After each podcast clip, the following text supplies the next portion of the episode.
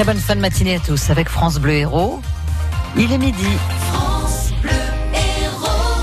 Pourquoi des policiers montpelliérains se sont-ils déguisés en gilets jaunes samedi dernier, Pascal Victory Lors de la manifestation hein, à Montpellier, c'est une question qui tourne depuis sur les réseaux sociaux. Certains internautes dénoncent une tentative d'infiltration du mouvement. Le patron des policiers de l'Hérault, Jean-Michel Porel, lui s'explique. Il explique que c'est une opération de filature qui visait tout simplement à interpeller plusieurs casseurs qui sévissaient depuis plusieurs semaines. Je vous qu'effectivement, les policiers euh, étaient sur la manifestation dans le cadre d'une euh, procédure judiciaire, hein, avec euh, le souhait et la volonté d'interpeller des casseurs, des personnes identifiées au fil du temps par notre cellule d'investigation, en récupérant un certain nombre d'images, de vidéos sur les réseaux sociaux. Quelque chose de tout à fait légal, quelque chose qui est suivi par le parquet. les fonctionnaires qui étaient sur le terrain ont opéré une filature d'un certain nombre de personnes, filature qui a été transcrite sur un procès verbal. Et lorsqu'il a été possible d'interpeller euh, des personnes, euh, notamment euh, lorsque la sécurité était assurée à la fois pour les fonctionnaires qui, intervenaient, mais également pour les autres personnes qui pouvaient se trouver à proximité, l'interpellation a été réalisée au moins deux personnes, hein, dont une qui était recherchée pour plusieurs incendies lors des manifestations de Gilets jaunes, ont été interpellées. L'État a condamné à verser une indemnité de 50 000 euros à Castille. Casti, c'est-à-dire Florent Castinera, ce supporter du MHSC, euh, du groupe de la butte paillade, qui a perdu son œil droit après un tir de LBD. On parlait de flashball à l'époque, c'était en 2012, avant un match entre Montpellier et Saint-Etienne. C'était donc le dernier volet de l'indemnisation hein, de cette affaire. Le tribunal administratif avait déjà reconnu l'État civilement responsable des blessures, alors qu'en pénal, un juge d'instruction avait prononcé un non-lieu. La stupeur ce matin pour beaucoup de personnes quand on a appris la mise en examen de Christian Quesada, le plus grand gagnant de l'émission TF1, Les 12 coups de midi, qui a été mis en examen pour détention et diffusion d'images pédopornographiques. Plusieurs centaines d'images retrouvées dans son ordinateur. Il a reconnu les faits.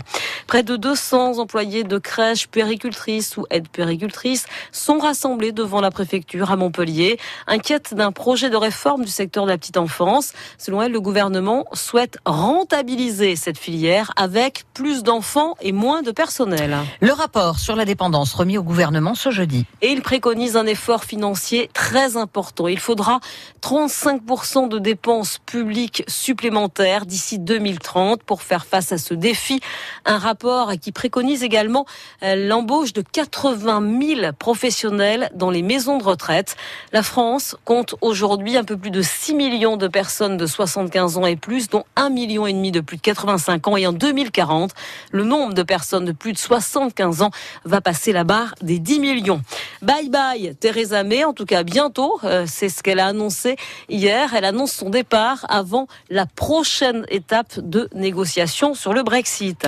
400 arbustes plantés hier à Néfiès. Néfiès entre Pézenas et Bédarieux, une commune forestière dont le massif a été décimé par deux incendies. C'était il y a deux ans.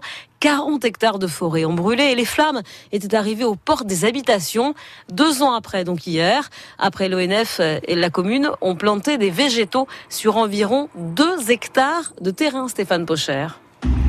Des trous tous les 5 mètres sont réalisés à l'aide d'une mini-pelle. Cinq ouvriers équipés de pioches replantent ensuite des arbustes en godets de 20 à 80 cm de hauteur sous l'œil attentif de Romain Fessel, le responsable de l'Office national des forêts dans la vallée de l'Hérault. Donc on replante majoritairement des, résineux, 75% parce que voilà, c'est des essences adaptées qui ont un meilleur taux de reprise, mais également 25% de, feuillus que l'on va préconiser en bordure de piste pour euh, pouvoir faciliter les arrosages parce qu'il y aura notamment des arrosages pour euh, optimiser le, voilà, le, le rendu de cette plantation. Ici, il y a 50 ans, un incendie avait déjà détruit toute la végétation. Cet espace de 2 hectares avait été reboisé à l'époque par des écoliers.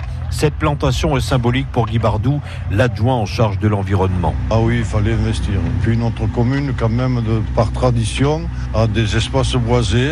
Nos, nos, prédécesseurs ont fait l'effort. Nous avons une forêt communale de plus de 50 hectares que nous entretenons avec euh, grand soin et essayons de la préserver. Évidemment, il faudra des années avant que cette végétation repousse et occupe l'espace d'antan. Un investissement communal de 11 000 euros nécessaire pour ne pas laisser cet espace lunaire sans vie, mais seule la partie communale sera replantée, pas les parcelles privées, tout simplement pour des raisons financières. Reportage de Stéphane Pocher. Allez les filles, les basketteuses de Latte qui sont à un match de la finale de la Coupe d'Europe. Elles reçoivent hein, les Catalanes de Gérone à 20h. C'est au Palais des Sports de Latte. Cela dit, il n'y a plus de place. Elles avaient gagné là-bas le match aller de 3 points. Et puis les handballeurs, hein, Montpellierin, qui conservent leur troisième place au classement. Mais attention, ils se sont encore fait peur. Vainqueurs d'un petit but hier soir à Dunkerque, 23 à 22.